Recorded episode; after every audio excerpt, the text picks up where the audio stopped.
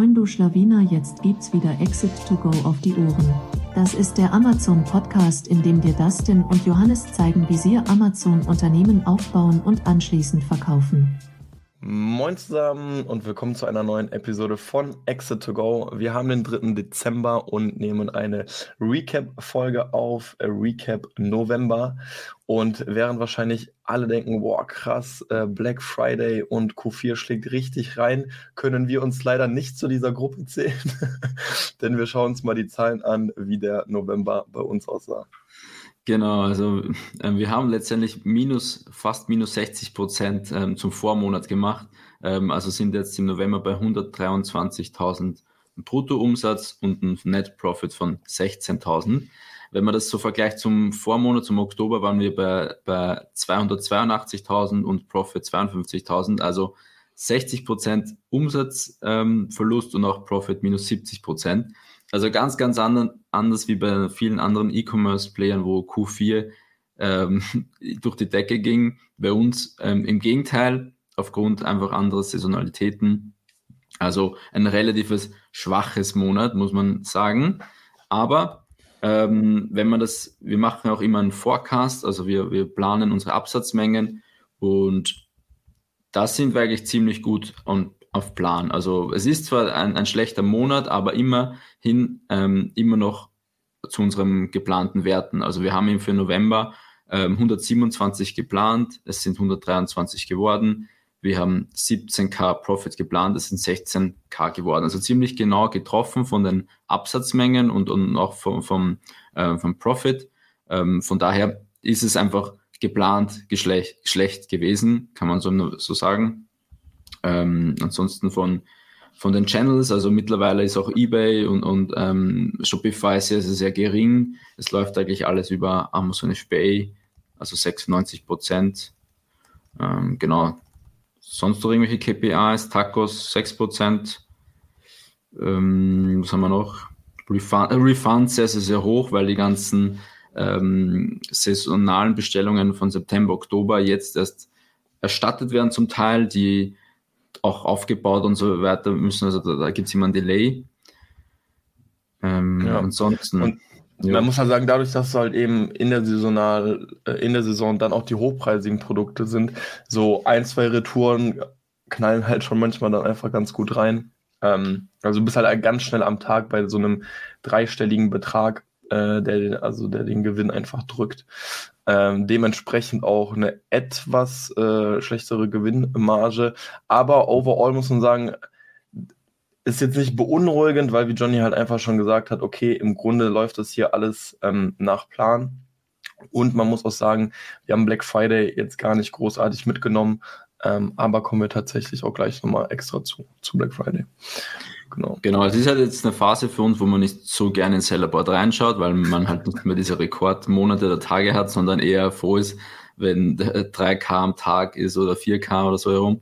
Ähm, das wird jetzt bei uns auch noch, also wenn man hier auf, auf die Spalten Dezember, Januar, Februar guckt, also unser Plan, dann wird es auch so bleiben. Ähm, unsere Saison beginnt dann erst wieder so richtig im, im Mai, kann man sagen, April, Mai, Juni und bis dahin ist einfach so ein bisschen Flaute bewegt sich der Umsatz zwischen 112k und 130k, haben wir jetzt so angenommen. Ähm, ja. Also die nächsten Monate heißt es bei uns noch so ein bisschen durchbeißen und ähm, ähm, genau. Ja, man muss halt sagen, äh, dennoch ist ja jetzt gerade nicht irgendwie to tote Hose, denn einfach aufgrund immer noch von ähm, der Canton Fair und den ganzen anstehenden Produkten ist halt gerade echt ähm, viel, also intern quasi los. Also hier hat man wirklich mal wieder dieses Phänomen von dieser Delayed Gratification. Äh, also gefühlt wird gerade ziemlich viel gemacht. Ähm, das äh, Sellerboard spiegelt das aber einfach gerade nicht wieder, sondern das, die Früchte werden wir wahrscheinlich dann frühestens davon in fünf, sechs Monaten ähm, tragen, denn wir frühestens. arbeiten frühestens. Ja, frühestens. Ähm, denn wir arbeiten gerade ähm, an mehreren Produkten gleichzeitig, ähm, sind jetzt tatsächlich auch schon in den ersten Tests, also für, ähm, für Zertifikate. Und äh, ja, da kommt auf jeden Fall einiges im Jahr 2024. Ähm, aber genau, da sind wir jetzt einfach gerade dran, die neuen Produkte auszuarbeiten. Und man muss so sagen, die werden ja auch nicht Anfang 2024 gelauncht. Ne? Das mm, ja, ja, Mitte. Ja. Mit, ja. So viel zu den Zahlen ähm, für Dezember. Jetzt, wir haben es jetzt nicht aktualisiert, aber das wird so um die 112.000 brutto sein und 13.000 Euro Profit. Ja. Ähm, man muss halt sagen, wir, wir sind halt in der Lage, so ein bisschen immer noch zu pushen. Also bei uns funktionieren diese sieben Tagesangebote ja per se ganz gut, aber gerade bei den Produkten, wo es Sinn macht, sind wir gerade eh eher etwas knapp auf Bestand, weshalb wir bei einem Produkt ja sozusagen eher auch überlegt haben, hey, irgendwie PPC drosseln, Preis erhöhen oder so. Und da wird es eher auch eine Punktlandung mit On-Stock kommen. Ähm, deswegen ja. kann man da jetzt auch gar nicht mehr so viel machen. Plan ist 112. Ich bin auch ehrlich, Blick in Dezember jetzt rein. Ich wäre schon tatsächlich sogar glücklich, wenn wir einfach die 100k erreichen, äh, wenn man sich so die letzten Tage einfach anschaut. Ähm, unsere Produkte sind jetzt nicht gerade wintertauglich, so es nimmt jetzt per se immer noch mal ein bisschen ab als zu und hat erst, äh, nimmt erst wieder so im, im Februar dann der Fahrt auf. Bei ein Produkt, eventuell, das ist so ein bisschen so ein Poker, so das ist eine Theorie, ähm, dass das im Januar sehr stark sein wird. Genau. Sweet. So, so viel Zahlen. Ansonsten, zu den Zahlen. Ja. Genau. Vielleicht noch einfach ähm, prozentual ähm, im, im Vergleich Amazon zu den ganzen, äh, zu eBay und. Genau, also wie erwähnt, Amazon ähm, war 96 Prozent im November ähm, und der Rest war eBay.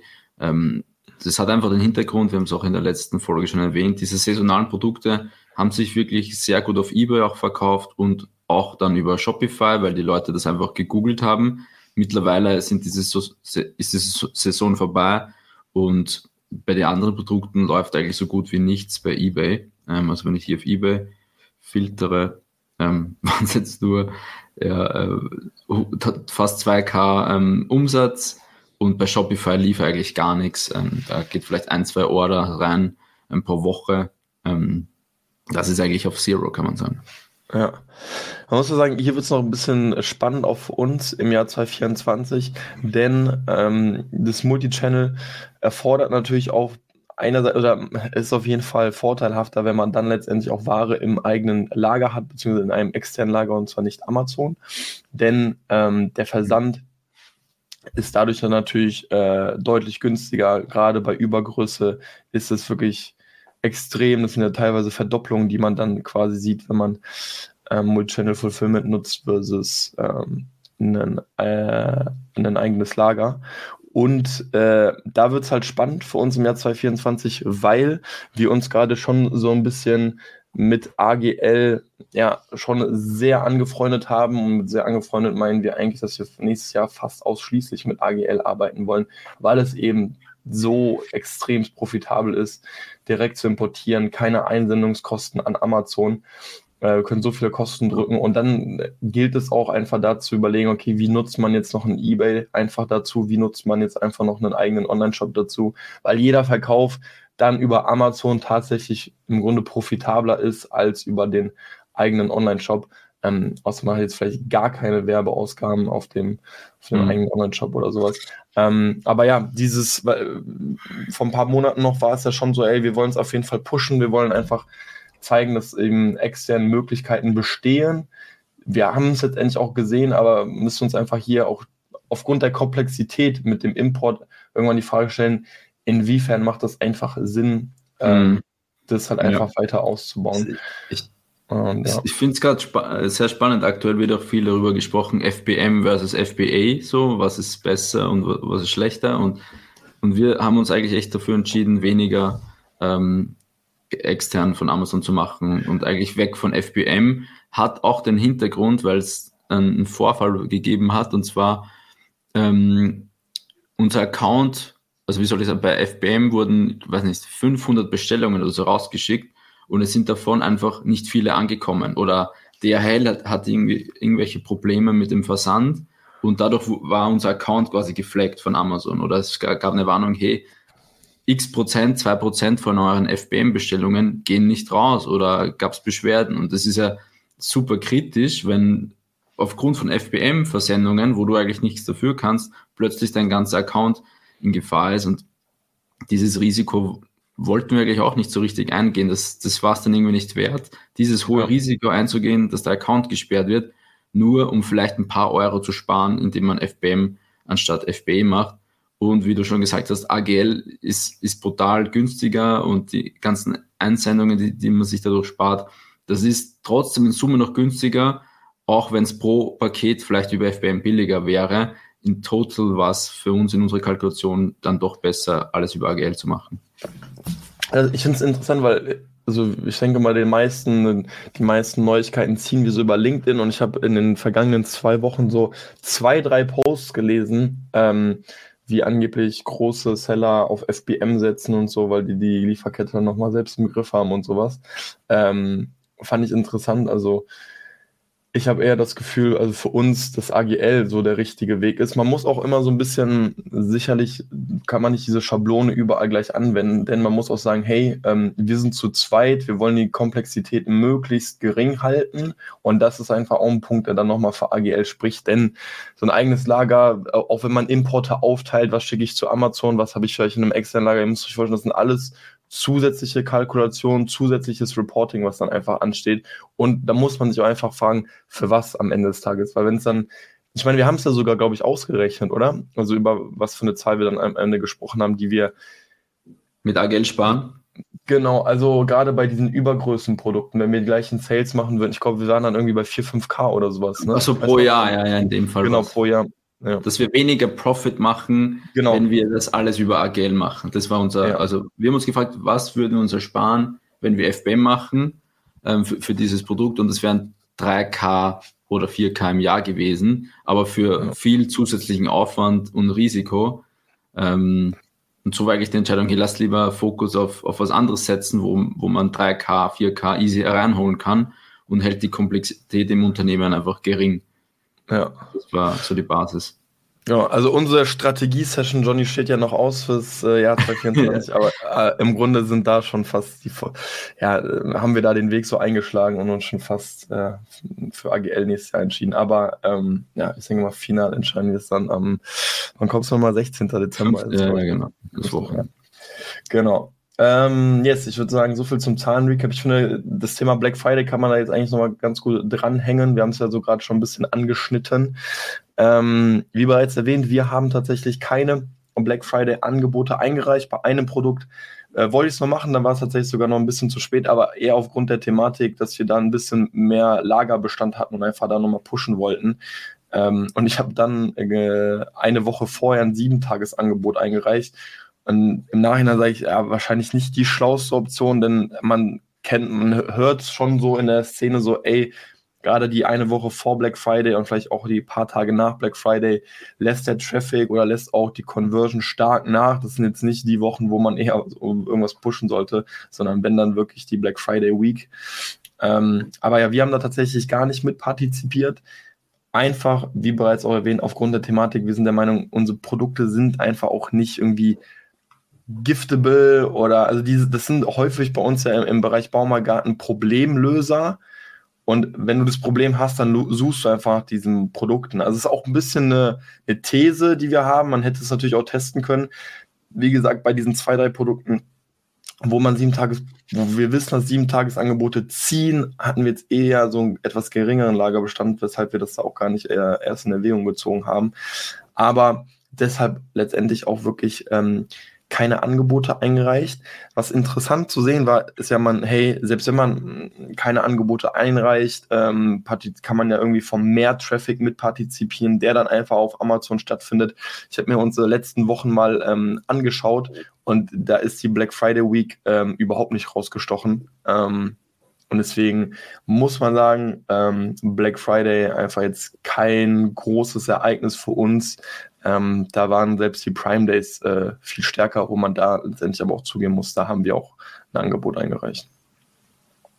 Ja, richtig. Hast du noch irgendwie so vielleicht allgemein aus der E-Commerce-Szene irgendwie Feedback, ähm, Black, Friday. Black, Friday. was man da so, schon so ein bisschen gehört hat? Boah, ich kann nur weitergeben, was ich selbst gehört habe. Also anscheinend ähm, war Black Friday ja recht erfolgreich. Also mhm. auch Shopify reportet da jährlich diese Zahlen. Und ich glaube, ein Doppelgänger-Podcast. Ne? Ja, genau. Ja. Also, Aber haben die das nicht so ein bisschen, haben die das nicht so ein bisschen gebastelt, weil die haben nicht ganz äh, herausfinden können, wie die die Kalkulation da irgendwie aufgestellt haben? Äh, ne, die haben nur gemeint, dass die, dass der Großteil des Wachstums halt von auf wenige Shops zurückzuführen ist mhm. und ähm, dass, dass trotzdem das E-Commerce-Wachstum schlechter ist, aber sich alles auf Black Friday oder auf die Black Week gesammelt hat. Also viele Leute haben einfach vielleicht ein, zwei Monate vorher gar nichts gekauft und auf den Black Friday gewartet und mhm. werden jetzt auch wieder ein bisschen zurückhaltender sein. Also so strategisches Kaufen zu Black Friday war heuer anscheinend sehr, sehr, sehr beliebt. Ähm, aber overall scheint es ähm, recht erfolgreich gewesen zu sein. Ich glaube 30 Prozent Wachstum zum Vorjahr. So, ja, irgendwie so. Ja. Ähm, äh, aber fairerweise, ich habe noch nie so viele Mails bekommen. Ich habe noch nie so viele Black Das stimmt. Äh, und bist du, auf bist du eigentlich auf irgendeine reingefallen? Hast du irgendwo zugeschlagen?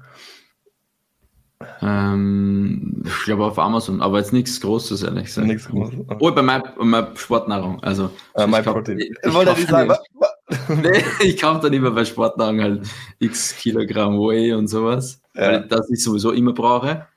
Mhm. Aber ansonsten eigentlich Du? Hast du was gekauft? Ja, ich hatte ich, äh, Whey und Kollagen auch äh, zugeschlagen okay, auf Amazon. Ja. Aber nur guck mal, also meine Markentreue bei, bei Whey ist ja wirklich katastrophal. Also da bin ich sehr sp äh, sprunghaft. Ja, was am besten äh, da, kriegt man, da kriegt man mich auf jeden Fall mit dem Preis. Also, also von, von ESN äh, bis mhm. MyProtein äh, im Grunde auch schon alles äh, durchprobiert. Ähm, aber ja, äh, Whey und, ah nee, B12, Whey, B12 und äh, Kollagen. Kali. Ah, nee, und stimmt, äh, Smilo Dogs, äh, wirklich, äh, Smilo Dogs, äh, Sport-Klamottenhersteller. Äh, äh, Grüße an Uwe. ähm, der den Podcast bestimmt ähm, der, der hat ein wirklich ein krasses Angebot. Ich will jetzt nicht zu krass auf Toppe gehen, aber ganz kurz. Ähm, du hast ab einer Bestellung von 100 Euro, haben die dir eine Jacke und eine Jogginghose on top getan. Mhm. Ist ja, eine gute Jacke? Oder? Ja, also schon so eine Downjacke. Ach so, wirklich? Okay. Ja, also die Klamotten sind noch nicht da. Ich hoffe, sie kommen. ähm, aber für 100 Euro zwei Klamotten nochmal oben drauf fand ich dann krass und äh, da habe ich dann zugeschlagen. Ach, es stimmt nicht. Und noch eine Sache. Jetzt, jetzt kommt der hin. Wirklich eine richtig ähm, und zwar, äh, das stand eigentlich die ganze Zeit 2024 bei mir auf dem ich sag mal, auf der Jahresplanung so ein bisschen, die jedes Jahr gemacht wird. Ich wollte unbedingt dieses Jahr einen Angelschein machen und ich habe es nicht geschafft. Und äh, an Black Friday hatte so einen Online-Kurs, äh, Fishing King heißen die, hatten die ein Angebot drin, äh, dass man diesen Online-Kurs günstiger für die, von dem bekommt. Und da habe ich dann auch zugeschlagen. Deswegen, also online, äh, online geangelt oder wie? Oder, ja, nee, du bereitest dich online Theorie. quasi vor, du hast online die ganzen äh, Theorien in den Video verfasst und sowas und dann äh, begleiten die dich bis zur Prüfung, die ja auf äh, regionaler Ebene überall anders durchgeführt wird, aber begleiten die dich bis zur Prüfung. Ähm, okay. Und deswegen mache ich wahrscheinlich im Januar, Februar meine, meine Anglerprüfung. Das zählt schon fast als Abschluss der, des Jahresziels. Ja, genau. Nur den Online-Kurs gekauft, sagt, ich habe einen Angelschein. Ähm, okay. Genau, ja. So, so also ich habe overall was recht erfolgreich im E-Commerce. Overall, ja, wir haben, wie gesagt, gar nicht äh, mit partizipiert. Gut, ähm, so viel dazu. Dann kommen wir zum nächsten Punkt. Ähm, Im letzten, in der letzten Recap-Folge bereits angesprochen, dass wir so ein bisschen was im Bereich Prozessmanagement geändert haben. Lustigerweise haben mich echt ein paar Nachrichten auf LinkedIn äh, erreicht und wir haben, glaube ich, in der Folge so ein bisschen noch gesprochen, hey, äh, wir liebäugeln gerade zwischen Monday und äh, ClickUp. Und alle, die mich erreicht haben, gesagt, boah, ClickUp auf jeden Fall viel krasser. Und äh, wir haben uns jetzt für Monday entschieden. Man muss sagen, es ist aber auch viel dem geschuldet. Monday haben wir irgendwann vor Monaten einfach mal so lieblos aufgesetzt. Es wurde ja eigentlich gar nicht genutzt. Ich glaube, da hatten wir mhm. einfach die günstigste Version einfach so für einen Monat, vielleicht sogar zwei nebenbei am Laufen. Ähm, und dann, man muss auch, natürlich muss man sich auch die Frage stellen, für welche Zwecke braucht man dieses Prozessmanagement-Tool? Und ich glaube, also ich habe mir ein paar Videos auf dem ClickUp angeschaut, je mehr du in die Tiefe gehst, je größer dein Team auch ist, je mehr du auch Sachen miteinander verbinden möchtest, also du kannst ja da auch super krass direkt äh, Google Docs und Sheets und auch Excel auch in ClickUp direkt so ein bisschen einfügen. Es geht schon fast so ein bisschen ins, ins Programmieren. Also kannst du sehr, sehr viel individualisieren. Ähm, versus Monday, was meiner Meinung nach den ganz großen Vorteil hat, dass es extremst intuitiv zu bedienen ist. Heißt, selbst wenn du jetzt einfach morgen einen externen dazu holen würdest, mit einem zwei Minuten Loom-Video hast du den komplett gebrieft, was du äh, in dem Board hier wie machen sollst. Ähm, und da haben wir einfach so ein bisschen für uns den Vorteil gesehen, wir haben nicht die krasse Komplexität. Wir haben im Grunde vier wichtige Boards, die können wir gleich auch mal kurz durchgehen. Ähm, aber im Grunde ist es von der Usability einfach ein bisschen für uns einfacher und es erfüllt absolut den Zweck. Und deswegen haben wir gesagt, okay, wir haben Monday, äh, dann bleiben wir jetzt einfach bei Monday. Und da gibt es natürlich auch einige Spielereien und man kann auch dort im Grunde ja auch Google Docs und Sheets verknüpfen quasi, ne, dass du ja direkt in die Dokumente reinkommst. Und deswegen haben wir gesagt, das, äh, das passt schon. Und deswegen sind wir jetzt gerade bei äh, Monday. Genau, vielleicht kurz zu den vier wichtigsten Boards, die wir haben.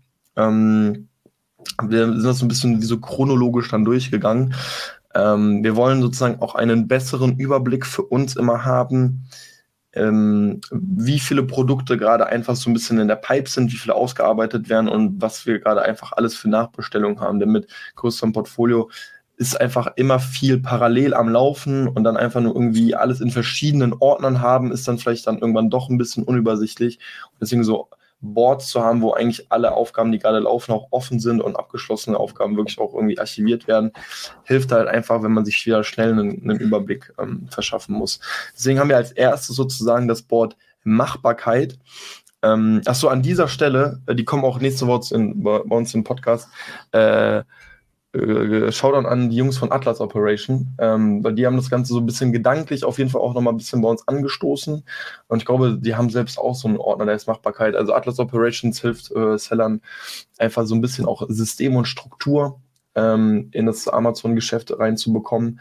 Ähm, starten da gerade auf jeden Fall intensiv durch und der gute Roland äh, ist auf jeden Fall äh, nächste Woche bei uns im Podcast. Genau. Ähm, aber nochmal zu, zum Wort Machbarkeit. Also, wir haben ja schon mal so ein bisschen gezeigt, wie wir unsere Nischen finden ähm, oder vor allem auch analysieren. Und wenn es da sozusagen irgendwie ein Produkt schafft, dass man sagt, okay, ich beschäftige mich jetzt intensiver mit dem Produkt, ich arbeite vor allem auch mal ein Specsheet durch, kommt das so ein bisschen in diese, äh, kommt das als allererstes in das Board Machbarkeit. Und in dem Ordner Machbarkeit ähm, wollen wir einfach auch nochmal Produkte miteinander vergleichen können, ähm, wie das Potenzial sozusagen ist. Also dort wird nochmal grob der Markt für das Produkt analysiert. Also wir haben da den Profit Calculator direkt auch drin. Das heißt, man weiß direkt, was ist die Marge, was ist der ROI, auch in absoluten Zahlen gesprochen. Man packt die Top-Konkurrenten rein, ähm, die Top-Keywords, wie, wie auch das Suchvolumen ist. Gibt es Varianten? Ähm, und das ist vor allem auch ganz wichtig äh, für uns, wir machen so eine Case-Berechnung. Also wir machen einen äh, Worst Case, einen Best Case und sozusagen einen Mid Case und schauen uns da an, was ist das Potenzielle. Und das ist halt wichtig bei uns, weil wir einfach manchmal mit ähm, saisonalen Produkten arbeiten. Was ist der potenzielle Jahresumsatz mit diesem Produkt? Und im Best Case, äh, natürlich ist die Zahl höher als der Worst Case, aber es ist halt immer auch eine gute Kennzahl für uns, wenn wir sagen, okay, selbst der Worst Case geht an die 100k. Weil dann wissen wir, okay, weil das ist eigentlich so eine, etwas eine neue Kennzahl für uns, wo wir sagen, wir wollen eigentlich mit jedem Produkt mindestens 100k im Jahr machen. Also Umsatz. Profit würden wir natürlich auch nehmen. Ähm, dass wir da einfach de, eine schnelle Übersicht haben, ähm, wo Weil wir da, da ist ja noch, das Spannende ist ja, wann ist was Worst und wann, wie, wie kommt das zustande, Worst mit Best ja. Case. Ähm, Willst glaub, du da kurz drauf eingehen? Ja, ich ja, weiß nicht, also, zu, zu, tief reingehen, aber ähm, für uns ist es auch so eine Lernphase, wie wir das mhm. ähm, modellieren. Aktuell nehmen wir halt so die Sales von den besten oder von den drei Competitoren her und versuchen halt davon einen Marktanteil für uns zu berechnen und das je nach einfach nach prozentuell quasi zu verteilen. Aber ich glaube, wir werden da noch eine eigene Folge machen, genau. Äh, wenn es spannend ist, wie wir diese Cases bauen und ähm, auch quasi als Entscheidungsgrundlage für, dafür nehmen, ob wir jetzt das Produkt launchen oder nicht. Ähm, aber zu detailliert würde ich da jetzt gar nicht reingehen, wie wir die Daten vor Helium ziehen und dann das und dann das. Ähm, aber so aktuell ja. wird, so ist der Plan, dass wir es ähm, aufsetzen.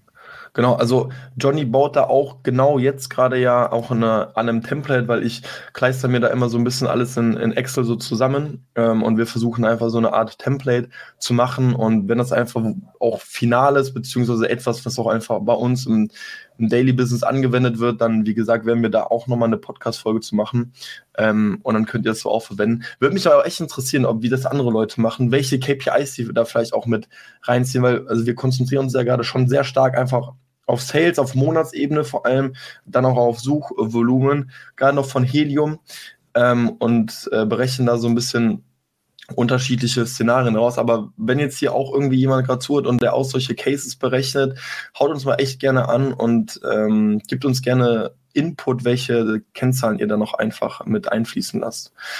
Genau. Ähm, yes, und ansonsten auch solche Themen wie ne, das Suchvolumen allgemein, wie entwickelt sich das? Ist das jetzt, äh, gehen wir in einen Markt rein, wo das äh, Suchvolumen year over year dann eher steigt oder fällt, gleich bleibt, solche Kennzahlen sich auch mal anzuschauen, wichtig. Man muss natürlich sagen, man hat immer so ein bisschen auch noch die Corona-Jahre, ich sag jetzt mal nicht im Nacken, aber man sieht die letztendlich noch und es ist halt immer auch schwer, sowas ein bisschen rauszurechnen, weil bei ganz, ganz vielen Märkten sieht man halt bei 21, teilweise noch 22 einen kleinen Peak. Und muss man sich halt fragen, okay, ist das jetzt wirklich rückläufig oder sind es wirklich noch die Corona-Jahre?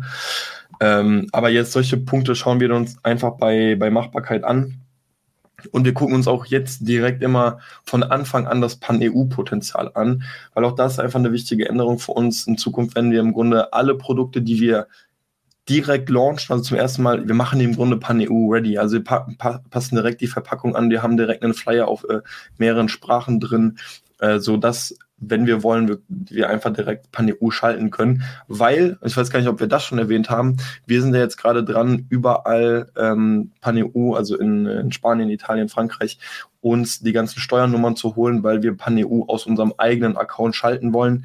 Ähm, gar nicht mehr über Space Goats, letzten Saison Call mit Anton gehabt. Ähm, wir überlegen jetzt, ob wir irgendwie Amerika was mit denen machen oder UK. Johnny sagt so, nee, das ist für nächstes Jahr auf jeden Fall zu viel. Ähm, aber ähm, yes, wir haben, wir haben für uns entschieden, dass wir PanEU im Grunde aus der eigenen Hand dann steuern werden. Kann man da noch irgendwas sagen? Nee, da vielleicht noch mal extra, wenn alles abgeschlossen ist oder so, PanEU ähm, ja. Launch. Aber jetzt, das war eigentlich Sport, ja, dann, oder? Ja, vielleicht einfach nur zwei, drei Worte von dir, so PanEU, da bist du ja gerade so im Lied. Ist schon äh, ein bisschen mehr Aufwand, als man gedacht hat. Also immer wieder. Ja, wieso? Also, ey, wir, Digga, was? Wir müssen nur Dokumente unterschreiben. Ja, aber wie viele da kommen und dann ausdrucken, hinschicken. Ich so, ey, ich dachte, also, das ist das so, für ein ist, Digga, was? Ja, ich, das wird ja immer so. Gar also, wir haben noch gar nichts gemacht. Ich, ich musste schon ein paar Mal drucken und so Sachen unterschreiben hier. Und noch ist gar, ja, vor allem, also jetzt mal ohne Spaß, also recht, ihr braucht dafür auch einfach Zeit. Also auch vielleicht vom, vom zeitlichen Aufwand auf ja, eurer stimmt. Seite. So, das ist äh, sicherlich kumuliert nicht mehr als eine halbe Stunde bis Stunde. Aber trotzdem, trotzdem ist das ja nicht so, dass okay, wir wollen Paneu machen und man hat in zwei Wochen irgendwie alles dafür ready oder so. Also ja. gerade Spanien, was haben die uns gesagt? Sechs, ja, zehn Wochen. Wochen. Oder ja, zehn Wochen? Je nachdem, ja. also weil du auch zum Notar musst, ähm, brauchst einen Termin, dann, dann schickt dir das zu dir. Das Stimmt, bei Johnny ist das ja gar kein Aufwand, weil ich immer zum Notar laufen musste. ja, weil, du bist der Geschäftsführer. du bist der Geschäftsführer, Junge.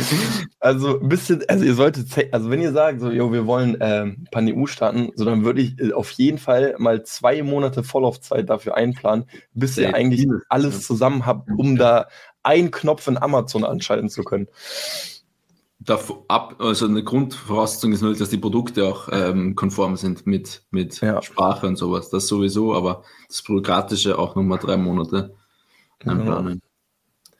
Schon, schon viel Aufwand. Gut, äh, so Nur diesen voller Tag, als wir das denn? Nur Dokumente am Unterschreiben. Boah, ey, war das wieder ein anstrengender Tag hier, ey. Sehr gut. Ähm, noch von deiner Seite irgendwas zum Thema Prozessmanagement, Tools irgendwie? Nee, das war ja nur das erste Board. Willst du die anderen auch noch angehen? Oder mm. soll das getrennt? Stimmt, ja, ja, wir wollten ja eigentlich alle durchgehen. Wir haben uns jetzt ein bisschen bei. Grob vielleicht.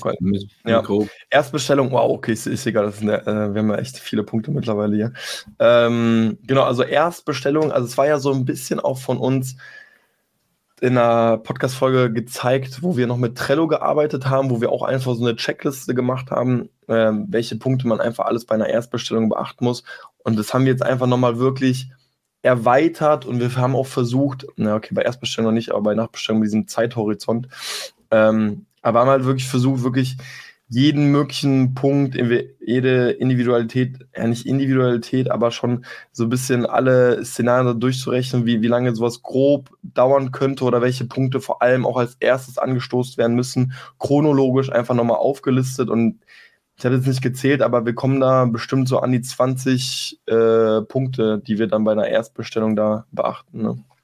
Die können wir auch irgendwie einfach reinposten, irgendwie als, als Text oder so. Brauchen wir jetzt nicht ja. einzeln gehen, oder? Weil sonst ein bisschen. Ja, wenn, wenn, euch das echt interessiert, wenn ihr die einzelnen Punkte wirklich haben wollt, wie gesagt, ist halt sehr auf Monday jetzt nochmal angelegt, ähm, können wir es auch sehr gerne teilen, aber so, ne, es fängt dann einfach mit einem Compliance-Check an und endet dann letztendlich bei den Einkaufspreis bei Account One hinterlegen. Oder, ne? Das ist, mhm. und dazwischen sind einfach extrem viele Punkte. Ne? normale, also natürlich sowas wie äh, Produktdatensheet anlegen oder PO ausarbeiten, Dokumente an Hersteller senden. Ähm, das, aber auch Zolltarif nur beim Anwalt beantragen, dass man sowas frühzeitig immer wieder auf dem Schirm hat. Äh, das kann manchmal ja auch ein bisschen dauern. Äh, Bilder erstellen, dass man auch genau so einen Punkt frühzeitig auf dem Schirm hat, weil generell äh, dauert das ja äh, im Grunde, egal mit welcher Agentur man gerade arbeitet, also mit den letzten zwei, drei Agenturen, mit denen wir alle gearbeitet haben, es hat alles mindestens mal so vier, fünf Wochen gedauert. So, wenn das Produkt gerade auf dem Schiff ist und dann sagt, ja, ich fange jetzt mal mit Bildern an, ist man im Grunde schon ein bisschen spät dran, würde ich mal aus Erfahrung sagen. Deswegen, dass man hier sowas einfach immer frühzeitig auf dem Schirm hat. Ähm, und dann dürfte da eigentlich auch nichts untergehen, wenn man so eine ausführliche Checkliste hat. genau. Das ist äh, Erstbestellung, also Machbarkeit, Erstbestellung, dann Nachbestellung, also für alle bestehenden Produkte. Hier haben wir vor allem diesen ähm, Zeithorizont. Und eine Sache, die bei uns ja da auch so ein bisschen aufgefallen ist, wir, ich finde es mittlerweile, es klingt schon krass, wenn man es ausspricht, dass wir mittlerweile Nachbestellung an 140 Tage vorher anstoßen. Ähm, warum machen wir das vielleicht auch, Johnny? Da ein, zwei Worte zu. Mm, weil, also aus der Erfahrung war es dann immer so, man stoßt eine, eine Order an und dann ja, man, hieß es dann doch, ja, wir müssen vielleicht noch was ändern am Produkt oder da wollen wir noch ein, irgendwas ändern vom Design oder dann kommt ähm, noch ein, ein, Set dazu, Accessory Set, also so, so ein Ersatzteile-Set. Also man stoßt dann oft erst ähm, Dinge an, die schon längst davor passieren hätten ja. sollen. Änderungen im Produkt letztendlich. Und das hat immer dazu geführt, dass dann ein bisschen stressig wurde. Und jetzt haben wir gesagt, fangen wir einfach 140 Tage vorher an mit gegebenenfalls Änderungen ähm, und bestellen das also fangen einfach schon früh an mit dem ganzen Prozess. Im Schnitt brauchen wir so 100 Tage, bis alles da ist. Aber wir wollen einfach lieber einen Puffer haben ähm, und stoßen alles rechtzeitig an. Äh, weil wir wissen, immer wenn es eine Änderung am Produkt gibt, wo man auch vielleicht ein neues Sample rausschicken muss, dann dauert es nochmal 20 Tage länger. Ja. Also hier hat wirklich die Vergangenheit gezeigt, ich würde jetzt nicht sagen, wir haben bei jeder Nachbestellung was geändert, das wird sicherlich nicht der Fall sein, aber wenn wir es hochrechnen, vielleicht so bei 30, 40 Prozent der Bestellungen haben wir irgendwie im Nachhinein immer noch was geändert, sei es was bei der Verpackung. Und ihr müsst ja auch immer berücksichtigen, häufig sind das einfach Punkte, die man mit externen Leuten ausarbeitet, gerade so Verpackung mit einem Designer oder so, der arbeitet auch nicht, also der wird euch auch nicht direkt heute antworten und es morgen überarbeiten, so der hat auch seine mhm. Projekte.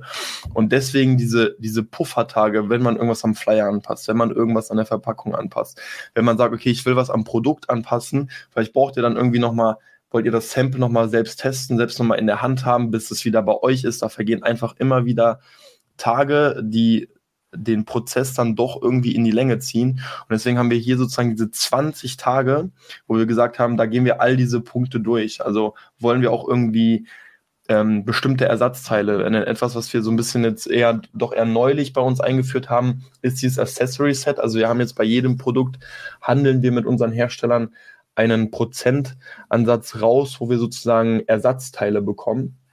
Und die, dieses Ersatzteilen-Set kann sich vielleicht auch einfach mit Nachbestellung ändern. Ähm, manchmal brauchen wir keins, manchmal brauchen wir welche, manchmal brauchen wir auch mehr.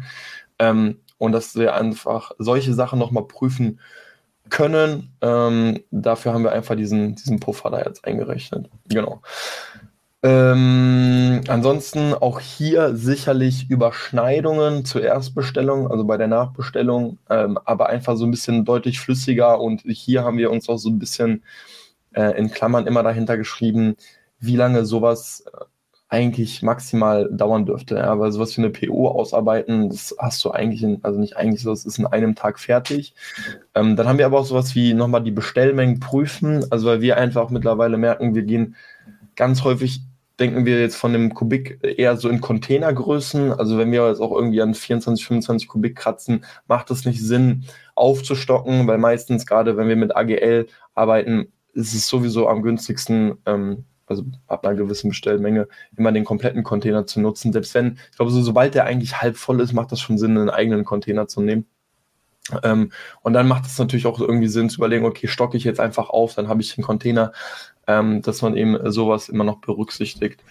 Ähm, jetzt ansonsten ist es, denke ich, auch einfach zum ganz Großteil selbsterklärend auch einfach hier chronologisch aufgebaut ist, dass man, dass man sozusagen nach und nach, nach und nach abarbeiten kann. Gibt immer auch einen Verantwortlichen, äh, dass man eigentlich auch immer weiß, äh, bei wem liegt dieser Task. Man muss sagen, gerade Nachbestellung ist jetzt immer mehr bei äh, Johnny und eher diese Erstbestellung, diese Produktausarbeitung, die liegt jetzt ähm, eher bei mir. Genau. Von, von deiner Seite? Ja, nee, also das nächste Board wäre dann Taskzone, oder? Ähm, mhm. Wo wir einfach untereinander so die Aufgaben hin und her schieben, also wirklich Operations oder auch vielleicht Reminders, wo wir uns gegenseitig taggen oder verlinken können.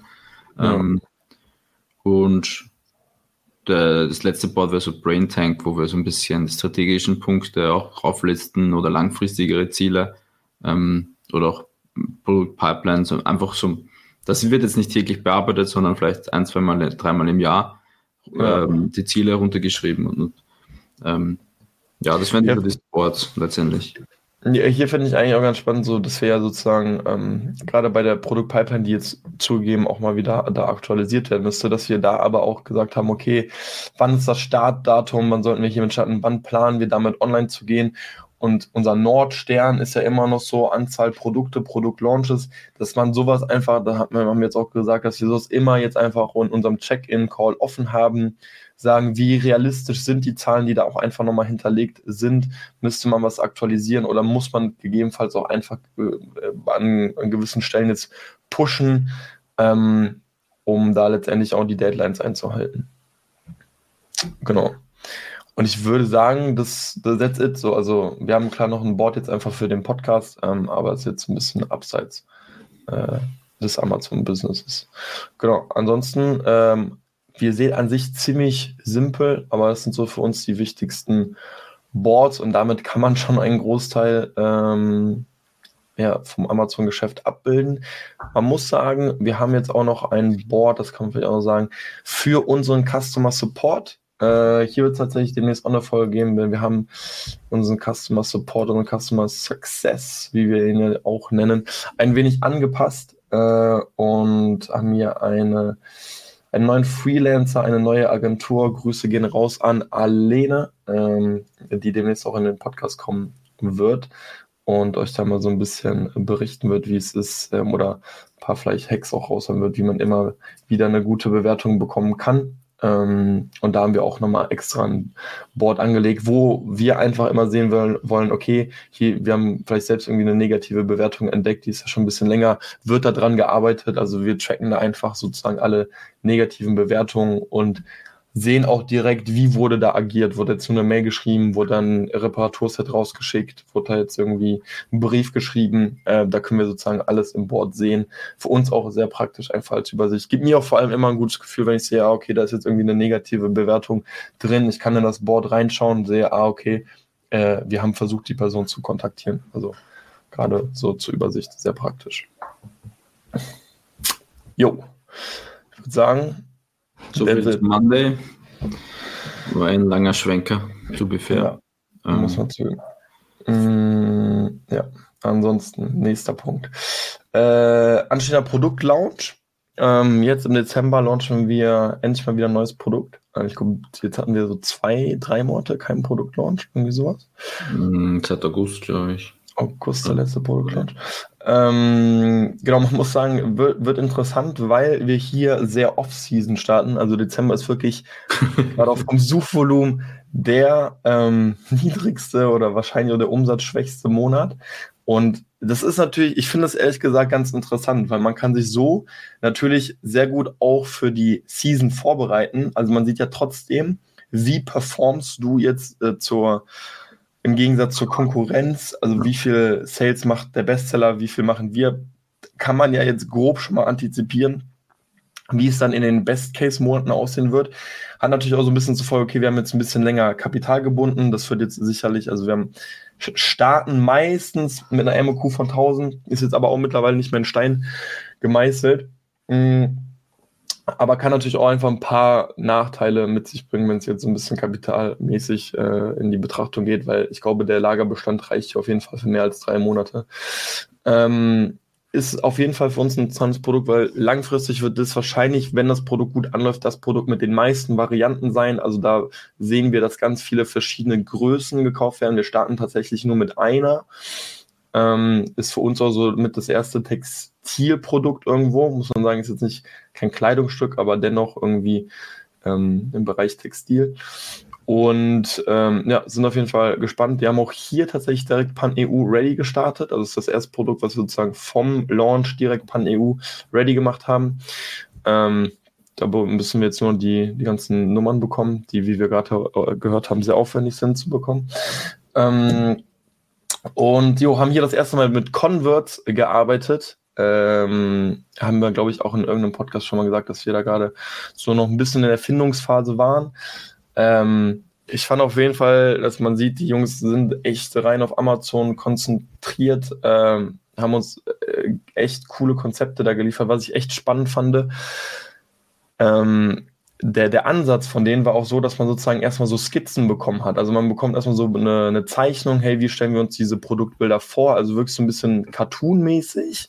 Ähm, aber man konnte sich dann schon sehr gut ausmalen, in welche Richtung es gehen soll, konnte dann in, in der Skizzenphase noch eben Sachen anpassen, sodass am Ende wenig bis gar keine bösen Erra äh, Erwachungen, Überraschungen gab. Ähm, und waren jetzt auf jeden Fall wirklich zufrieden. Wir haben jetzt tatsächlich auch einen Call mit denen, äh, wollen da jetzt ein bisschen was für mehrere Projekte abschließen. Man muss sagen, ich glaube, wir haben auch echt mit einem undankbaren Produkt sind wir da an den Start gegangen bei denen. Also Textil äh, bin ich immer noch der Meinung, weil, weil muss dann die Jungs rendern ausschließlich. Also die arbeiten im Grunde nur mit Renderings, ähm, Photoshop und mittlerweile tatsächlich auch mit KI. Irgendwie, ich finde, wenn man dieses KI-Auge hat, dann erkennt man KI-Bilder, weil die sind halt nie perfekt, gerade wenn so Menschen dargestellt werden oder so, da ist KI, finde ich, manchmal noch so ein bisschen hm. nicht ganz so gut, weil man sieht man, ah, okay, guck mal, der hat da sechs Finger irgendwie, so weißt du, so, so Kleinigkeiten kann dann ja. KI irgendwie dann nicht ganz so gut. Ähm, sieht man hin und wieder, aber nur ganz dezent.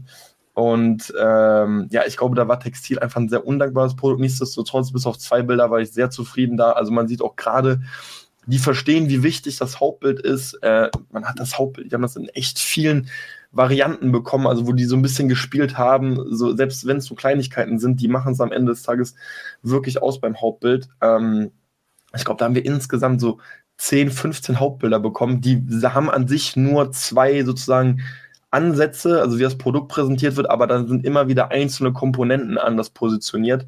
Ähm, deswegen hat man am Ende des Tages so viele Varianten. Fand ich aber wirklich einen spannenden Ansatz und ähm, ja, da kommt jetzt auf jeden Fall im Dezember ein neues Produkt bei uns online. Generell wäre, also die waren ja auch bei Markus Pfister ähm, mhm.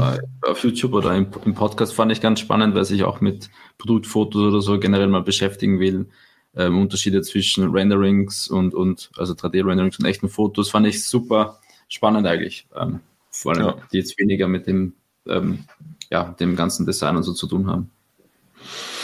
Also da sieht man auch einfach nochmal, was, was alles möglich ist mit 3D-Renderings. Ne? Das ist schon, also du kannst ja. ja wirklich jedes Szenario so darstellen, wie du es willst und das ist schon echt praktisch. Genau, dann ähm, sind wir so in den, in den nicht finalen Zügen, aber schon in den etwas, also weiter fortgeschritten, würde ich mal sagen, ähm, mit unserem ersten Elektroprodukt. Also wir gehen da jetzt gerade wirklich in die CE-Tests und auch hier ähm, kann man direkt schon mal sagen, es ist schon wirklich interessant, wie deutlich teurer einfach die ganzen Tests in diesem ähm, CE, äh, also in, in dem Elektromarkt sind. Ähm, also über ROHS, RED, MCA, MC sind wir insgesamt bei ähm, Kosten von mittlerweile 5000 Dollar, glaube ich, ne? Ich glaube 5, 9 sogar. Irgendwie sowas, äh, nur für, für das Labor. Äh, für die Tests und äh, da einfach wirklich so, wenn jetzt jemand überlegt, äh, mit Elektroprodukten zu starten, das sollte dem einfach nur bewusst sein, dass man hier gerade auch beim Bereich der Tests mit höheren Kosten rechnen muss. Fand ich interessant. Also hier muss die Farbe, also hier muss das finale Sample auf jeden Fall auch wirklich äh, ans Labor geschickt werden, ähm, nicht irgendwelche farblichen Anpassungen oder sowas machen, ähm, denn das muss wirklich eins zu eins das Produkt im Report sozusagen abgebildet sein. Äh, ja, zieht sich tatsächlich auch alles ein bisschen bei uns. Das ist ein Produkt, was wir wirklich noch von der Kenton Fair, ähm, also auf der Kenton Fair gefunden haben. Bis jetzt gefühlt nicht jeden Tag, aber jeden zweiten Tag mit dem Hersteller im Austausch sind. Ähm, und ja, sind jetzt erst bei den Tests. Also ich wäre ich wär sehr, sehr dankbar, wenn wir das wirklich noch im, also wenn wir im Dezember im Jahr 2000, 2021 die zumindest das Deposit äh, dafür tätigen, mhm. die Bestellung abgeben. Ja. ja. Ähm, und ja, da auch ne, bedeutet auch für uns so ein bisschen Neuland, äh, weil wir eben noch keins hatten. Auch hier im Thema WEE, e, also da wird es auch einfach weitere Kennzeichnungen auf dem Produkt geben, mit denen man sich dann beschäftigen muss. Auch mhm. hier an dieser Stelle nochmal ähm, Shoutout an Tradavo, äh, mit denen wir da zusammenarbeiten, vor allem mit der Katrin, ähm, die da eben einen sehr detaillierten Prüfplan einem da immer an die Hand gibt. Und da sieht man schon, okay, man muss auf jeden Fall ein paar mehr Themen berücksichtigen und letztendlich auch frühzeitig anstoßen, ähm, damit man die ganzen Kennzeichnungen auch irgendwo aufs Produkt und auf die Produktverpackung anbringen kann. Genau, wir haben vorher auch über die Cases gesprochen, ähm, sprich Worst Case und da vielleicht auch einfach anschauen, was ist, wenn Worst Case eintritt, wie viel Profit ähm, kommt da raus und deckt, deckt das überhaupt diese 6K Compliance-Kosten? Weil 6K Compliance-Kosten ist mhm. schon viel für ich einfach nur mal für eine, für eine bisschen Produktwette. Also da mhm. anschauen geht der Worst Case ähm, de, inklusive diesen Kosten auf oder deckt das die Kosten zumindest ähm, fürs erste Jahr. Das sollte man ja. sich zumindest mal anschauen ähm, und gesehen haben, ob, ob sich das überhaupt rentiert, ähm, 6Ks Compliance zu machen. Bei uns ist schon, also sagen wir selber, ich war auch ein bisschen skeptisch, 6Ks da invest, äh, zu investieren. Ähm, aber trotz Worst Case äh, scheint es noch sehr ähm, rentabel zu sein. Ja, also hier ist wirklich, glaube ich, diese Case-Betrachtung wirklich wichtig, weil wenn man jetzt wirklich initial diese 6K ansetzt und man hat vielleicht, wenn man sich das ausrechnet, äh, denkt man, ah, also findet man, ah, okay, es ist nur jetzt ein 50 oder 60K äh, Markt, so, dann hat man ja eigentlich eher 20% Marge, sagen wir mal wirklich, sagen wir mal aus die 60k, holt man 12k im Jahr raus. So, das ist einfach die Hälfte vom Jahresprofit, die dann einfach nur für Compliance drauf geht. Deswegen finde ich die Marktgröße gerade, also je teurer gerade auch die Kennzeichen, die, die Zertifikate und Tests sind, ist die Marktgröße, finde ich schon ähm, sehr wichtig und würde ich mir immer wieder genau anschauen oder genauer anschauen, wo man sich da einordnet. Aber, aber jetzt halten wir euch auf jeden Fall auf dem, auf dem Laufenden und äh, sind selbst gespannt. Ich finde es interessant, wenn man auch hier sagen muss, wir sind ja mittlerweile echt krasse Fans von Molds, also Sachen einfach anpassen.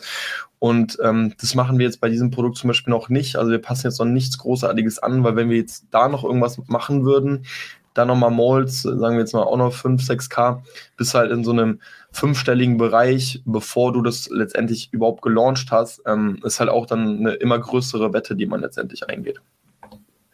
Wobei man äh, auch sagen muss, wir haben jetzt auch nichtsdestotrotz äh, ein, zwei Produkte gerade in der Pipe, wo man äh, tatsächlich von fünfstelligen Moldkosten spricht. Äh, da gibt es so immer heiße Diskussionen mit Johnny, äh, inwiefern das wirklich Sinn macht. Ist auch wichtig, dass äh, man immer wieder sowas kritisch hinterfragt.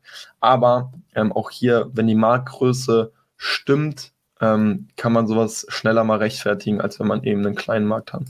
Ich sage mal so, es gibt, es sind auf jeden Fall sehr Cashflow-intensive Monate jetzt mit den ja. ganzen. Aber geplant, fairerweise. Es ist ja auch schön, yes. äh, wenn neue Produkte. Irgendwie muss das Geld von der Sparkasse herausgeballert werden. Grüße, Grüße an Sascha.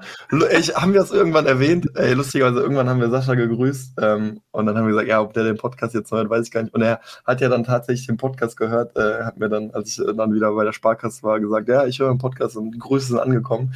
Deswegen auch an dieser Stelle nochmal, Sascha, falls du zuhörst, äh, liebe Grüße.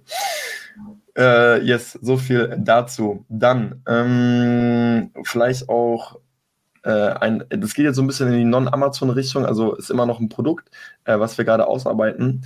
Und ähm, hier ist gerade einfach so, dass wir gerade im September, Oktober ein stark saisonales Produkt haben, was ein Problem löst, wo wir aber gesehen haben, ah, okay, da kommt Konkurrenz dazu und wir uns selbst die Frage gestellt haben, okay, wie viele Stücke vom Kuchen gehören in der Zukunft immer noch uns? Ähm, wir sehen da einfach gewisse Herausforderungen und haben da einfach angefangen zu schauen, hey, kann man das Produkt äh, oder das Problem per se anders lösen?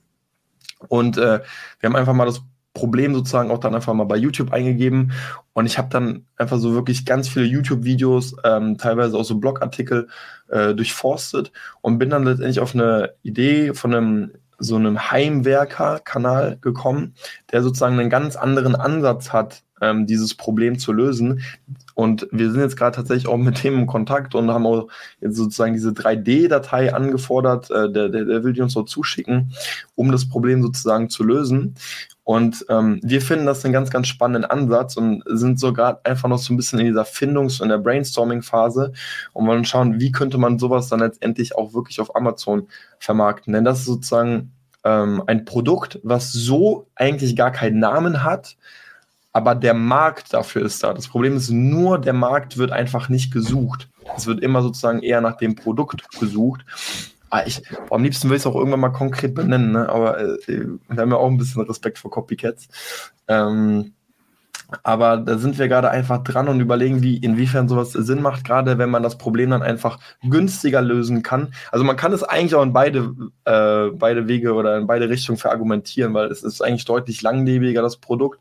Andererseits, wenn es dann nochmal günstiger ist, ist das könnte dann sozusagen so ein No-Brainer werden, das einfach zu nehmen. Wenn aber keiner danach sucht ähm, oder die Leute vielleicht auch nicht direkt wissen, wie man das sozusagen anwendet, weil ich kann mir durchaus vorstellen, dass nur wenn man das Produkt sieht, jetzt gar nicht direkt weiß, wie man das sozusagen anwenden soll. Ähm, aber ja, da sind wir gerade einfach dran und finden es einfach mal einen interessanten Ansatz. Ähm, ein Problem zu lösen, äh, wo gar nicht das Produkt gesucht wird. Man sagt natürlich, das ist nicht der klassische Amazon-Weg. Vielleicht ist dann so ein Thema wie Online-Shop dann in Zukunft doch nochmal relevanter. Ähm, aber da sind wir gerade auf jeden Fall dran und das wollten wir einfach mit euch teilen, dass man auch einfach mal wirklich sich so ein bisschen in Amazon und Google verlieren kann. Ähm, wenn man einfach ein gut laufendes Produkt hat, man sieht einfach, die Nachfrage ist da und einfach mal schauen, hey, kann dieses Problem vielleicht einfach noch anders gelöst werden? Und ja, man muss sagen, wir sind da auf wirklich sehr viele interessante DIY-Lösungen mhm. ähm, ja. gekommen. Ich meine, fairerweise, wir wissen noch nicht, ob dieses Art von der Problemlösung wirklich funktioniert und auch besser ist. Das haben wir noch nicht getestet. Aktuell ist es nur so, dass die, die bestehenden Produkte am Markt ähm, sehr viele Varianten benötigt, um den kompletten Markt abzugreifen. Mhm. Super viele Varianten, manchmal hält es dann doch nicht. Also es gibt auch viele Retouren in dem Markt und diese Herangehensweise von dem Handwerker hätte, hätte tatsächlich das Problem mit den Varianten gelöst. Und, genau. und, und jetzt müsste quasi nur noch geprüft werden, ob es auch so standhaft ist oder ähm, ähm, ähm, ja, das ist das einzige, der einzige Punkt und wir sind auf jeden Fall auch noch gespannt, was der Kollege da schickt oder wie wir damit äh, weitermachen, weil, wie du schon gesagt hast, das ist dann ein anderes Game, ähm, ein innovatives Produkt reinzubringen, wo es noch, wo der Markt noch ein bisschen ungewiss ist, ist natürlich ein anderes Game. Ähm, von daher sind wir selber noch am Überlegen, ähm, wie wir da weitermachen. Yes. Genau.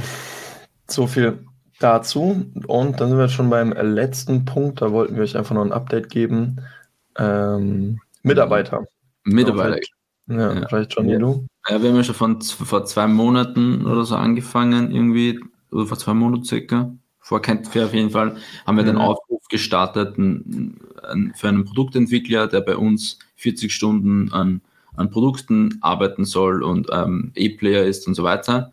Und da wollten wir euch ein Update geben. Und zwar ähm, haben wir uns, kann man schon sagen, wir haben uns eigentlich entschieden, jetzt ähm, vorerst zu pausieren, ähm, also keinen Mitarbeiter einzustellen. Hat, also einerseits war, glaube ich, Kentenfair der Auslöser, weil auf mhm. Ja schon so viel passiert ist, so viele Produkte in der Pipeline waren, wo wir uns gesagt haben, jetzt, jetzt ist der Task quasi schon erledigt, wo, wie, wie kann man ein Produktentwickler dann 40 Stunden so ein bisschen beschäftigen? Ähm, und haben das Ganze so ein bisschen delayed oder erstmal verschoben, das Ganze. Ja, Also, wie Johnny gesagt hat, war, war, der initiale Gedanke dann, hey, dass wir diese Produktpipeline gerade mit so einem A-Player einfach sehr schön voll machen. Ähm, wie aber bereits zu Beginn des Podcasts gesagt, ist gerade echt einiges los. Wir arbeiten an, an mehreren Produkten gerade gleichzeitig und weshalb wir dann gesagt haben, ey, irgendwie passt das gerade einfach. Also an sich waren wir schon sehr angetan einfach von dem Gedanken, weil wir auch gedacht haben, hey, wenn es wirklich ein A-Player ist, selbst wenn Produktentwicklung jetzt mal nicht voll gefüllt werden kann, äh, dann setzen wir ihn eben auch in, in anderen Bereichen ein, ähm, kriegen gerade aber wirklich irgendwie dann doch alles so gut abgedeckt und blicken jetzt perspektivisch eher in 2024, wo wir einerseits so sagen, hey, eigentlich müssen wir gerade schon wieder die Produktentwicklung drosseln, weil wir wissen, wenn wir auch die ganzen Nachbestellungen jetzt einfach mal so ein bisschen einplanen, plus die ganzen Großbestellungen für die saisonalen Produkte nächstes Jahr, wissen wir jetzt schon wieder, okay, trotz gerade bekommenen Kredits wird das äh, Kapital schon wieder knapp. Ähm, und weshalb wir da gerade eher die Stellschraube sehen, als schon wieder diese Produktentwicklung ist jetzt immer noch nicht komplett in Stein gemeißelt, also für, für, einfach nur für den Standpunkt jetzt ja, wie es dann aber wirklich in, in, in drei, vier Monaten aussieht ähm, oder fünf gerade, wenn die neuen Produkte launchen, wir sehen, es funktioniert gerade gut, dass wir sagen, hey, wir können wieder aus dem, aus dem Cashflow dann vielleicht wirklich wieder jemanden reinholen, dann ist es einfach nochmal für uns eine andere Thematik, aber wahrscheinlich jetzt einfach mal für die nächsten, ich sag jetzt mal vier, fünf Monate so ein bisschen on hold äh, das Thema für uns. Genau. Gut, Gucci. Dann, äh, ich hoffe, ich hoffe man hört auch nicht zu sehr, dass meine Stimme heute weg war. Aber war zu viel feiern. Der, der, unterzeichnet drei Dokumente und muss erstmal auf Rin zum Konzert. ja, am, am Rin-Konzert zu sehr abgegangen. Ähm, aber jetzt, äh, ich würde sagen, wir sind durch, oder? Jo. Sehr schön. Leute, dann sage ich wie immer, vielen, vielen lieben Dank fürs Zuhören. Äh, das war der Recap November und wir hören uns in der nächsten Folge. Bis dann. Bis zur nächsten Folge. Ciao, ciao.